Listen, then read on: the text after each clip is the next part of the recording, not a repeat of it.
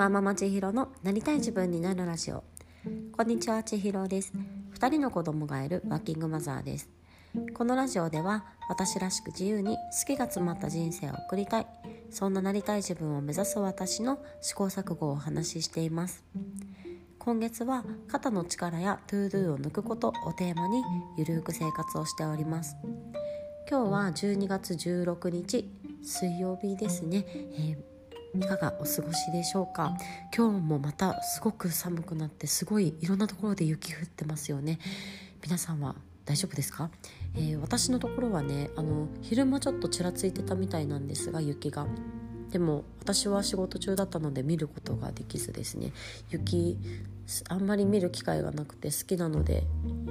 なんかまた見たいなって思ってます。いっぱいね降って大変な地域の方からはねちょっとそんなセリフ言いづらいかと思うんですが私自身はちょっと雪に憧れておりますで今日のお話なんですけれどもあの気持ちとか思いっていうのはこうしっかり言語化して言葉で相手にまっすぐ届けるのが大事だなとか届けていきたいなっていうお話をしたいというふうに思います。このなんかね気持ちとか行動、うんと、気持ちとか思いを態度や行動で示してよっていう話ってよくあるよなっていうふうに思うんですね。例えばなんかありがとうとか好きだよとかっていうのってこう簡単に口で言えちゃうからそんなの言わなくていいから態度で示してよとかね。だからごめんねっていう謝罪に対してもそうだと思うんですけど行動で示してよとかそういうのってよく言われると思うんですけれどもでもちろんね態度や行動で示すっていうことも大切だとは思うんですが、まあ、それと同時にこの本当の意味でのこの一人一人の抱えた思いっていうのはこう言葉で言語化して伝えないと伝わらないよなっていうのもあの同じように感じたりしています。でなんでねこんな話を思ったかと言いますと私仕事をしている中でね今日すごく感じたんですけれどもえー、私の仕事は今コスメの販売になりまして、えー、ギフト需要もあったりするので今の時期年末でうんとプレゼント贈り物をする機会が多いですし、まあ、クリスマスのシーズンもあるのでものすごくねたくさんの方がこういろんなギフトを見に来られます。でこのギフト探しっていうのはあの本当に面白くってうんとなんかねお金をかけたからいいとか時間をかけて探したからいいとか、まあ、そういうわけでは全然ないんですよね。あのどういうギフトにもいろんな思いがそれぞれのお客様の中に詰まっていてでそれをまあ届ける手段の一つというかね行動や態度の一つとしてこのギフトを送るっていう行為があるなというふうに思うんですけれどもあの私たちがこうお手伝いさせていただく中でその思いっていうのをね垣間見れる瞬間っていうのもいくつかあったりします。で例えば今日接客させていただいたお客様なんかはあのー、ね例えばうんともう目的とかが決まってて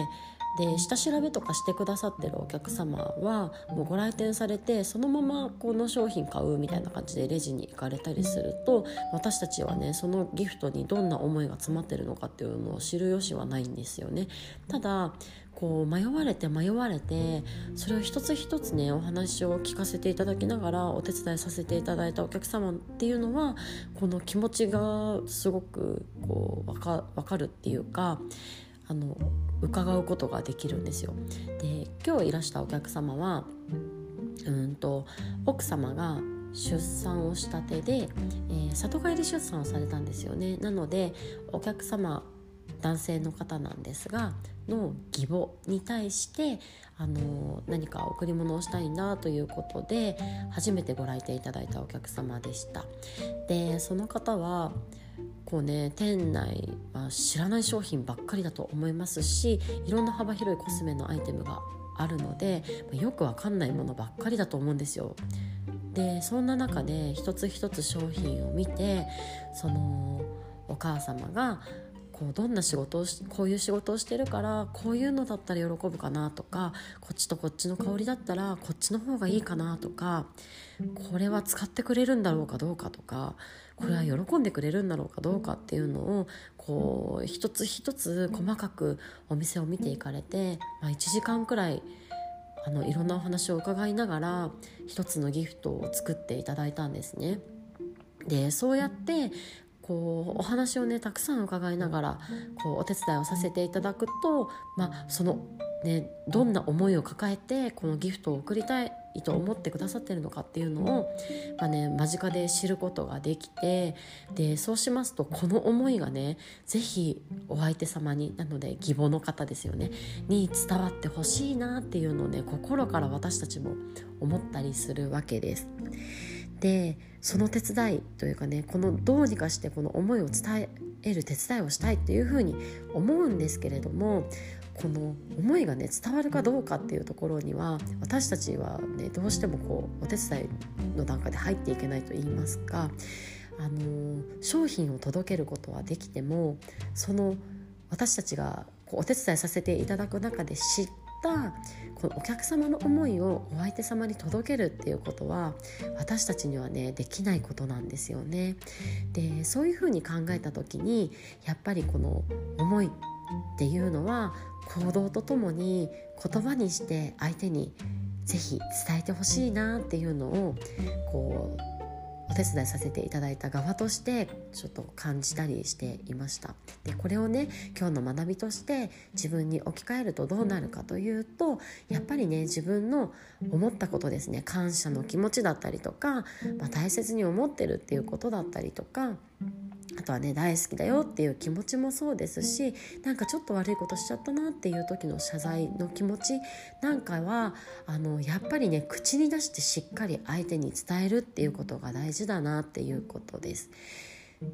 うん、私はついこの身近なねこう家族特に子供たちとか夫に対して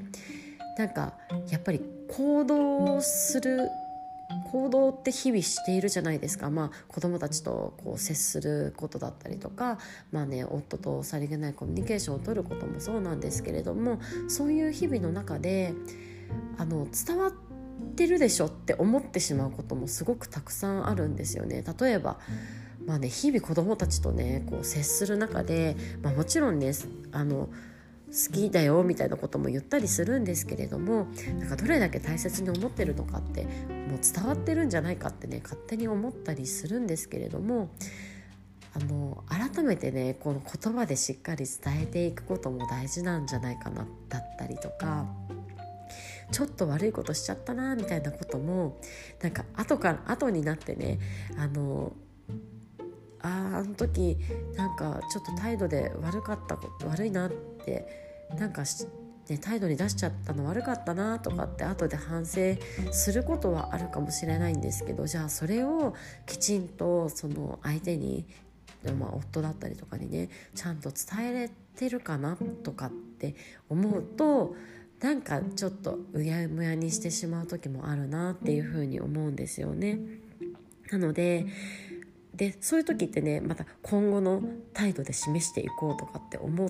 いますしそうやってその今後の態度で示していくことももちろん大事ではあると思うんですけれども一つ一つの気づきだったりとか、まあ、悪いなって思った気持ちっていうその時に悪いなって思ったっていうことその時にすごい大好きって思ったとかすごい大事だなって思ったとか本当にありがとうって思ったことっていうのはやっぱり言葉にしてしっかり伝えていきたいなっていうのを感じたので今日はねそんなお話をさせていただきました。皆さんはねこう何かこう心が動いた時とか感謝の気持ちとかありがとうとか好きだよっていうのはこう積極的に伝えていらっしゃいますか？なんか私は今日ですねあの本当はこれ夕方に録音を一度したんですけれどもちょっとしっくりこなくて夜ね貸し付けを終わった後に撮り直しをしているんですね。でこうやってこのラジオの中でも今日の気づきとかね思ったことを言語化するのもすごい難しいなっていうふうに思っていてこの気持ちをありのままに相手に伝えることっていうのは本当に難しいことなんですがでも小さなねこう感謝の気持ちとかその何にありがとうって思ったのかっていうのを相手に口に出していったりとかっていうのをね小さく小さくやっていくことでだけでもそうやってね言語化っていうのはこう鍛えられていくのかななんてぼんやり考えながら今日はねあのたくさん子どもたちにこの好きな気持ちとかうんそうですね。なんかありがとうみたいなこととかをね積極的に伝える一日となりましたしちょっと今後も意識してやっていきたいなというふうに思っております。ではそういう形で今日も最後まで聞いていただいてありがとうございます。今日もですね皆さんが一歩でも自分のなりたい自分の姿に、え、近づけますように。ではまた明日。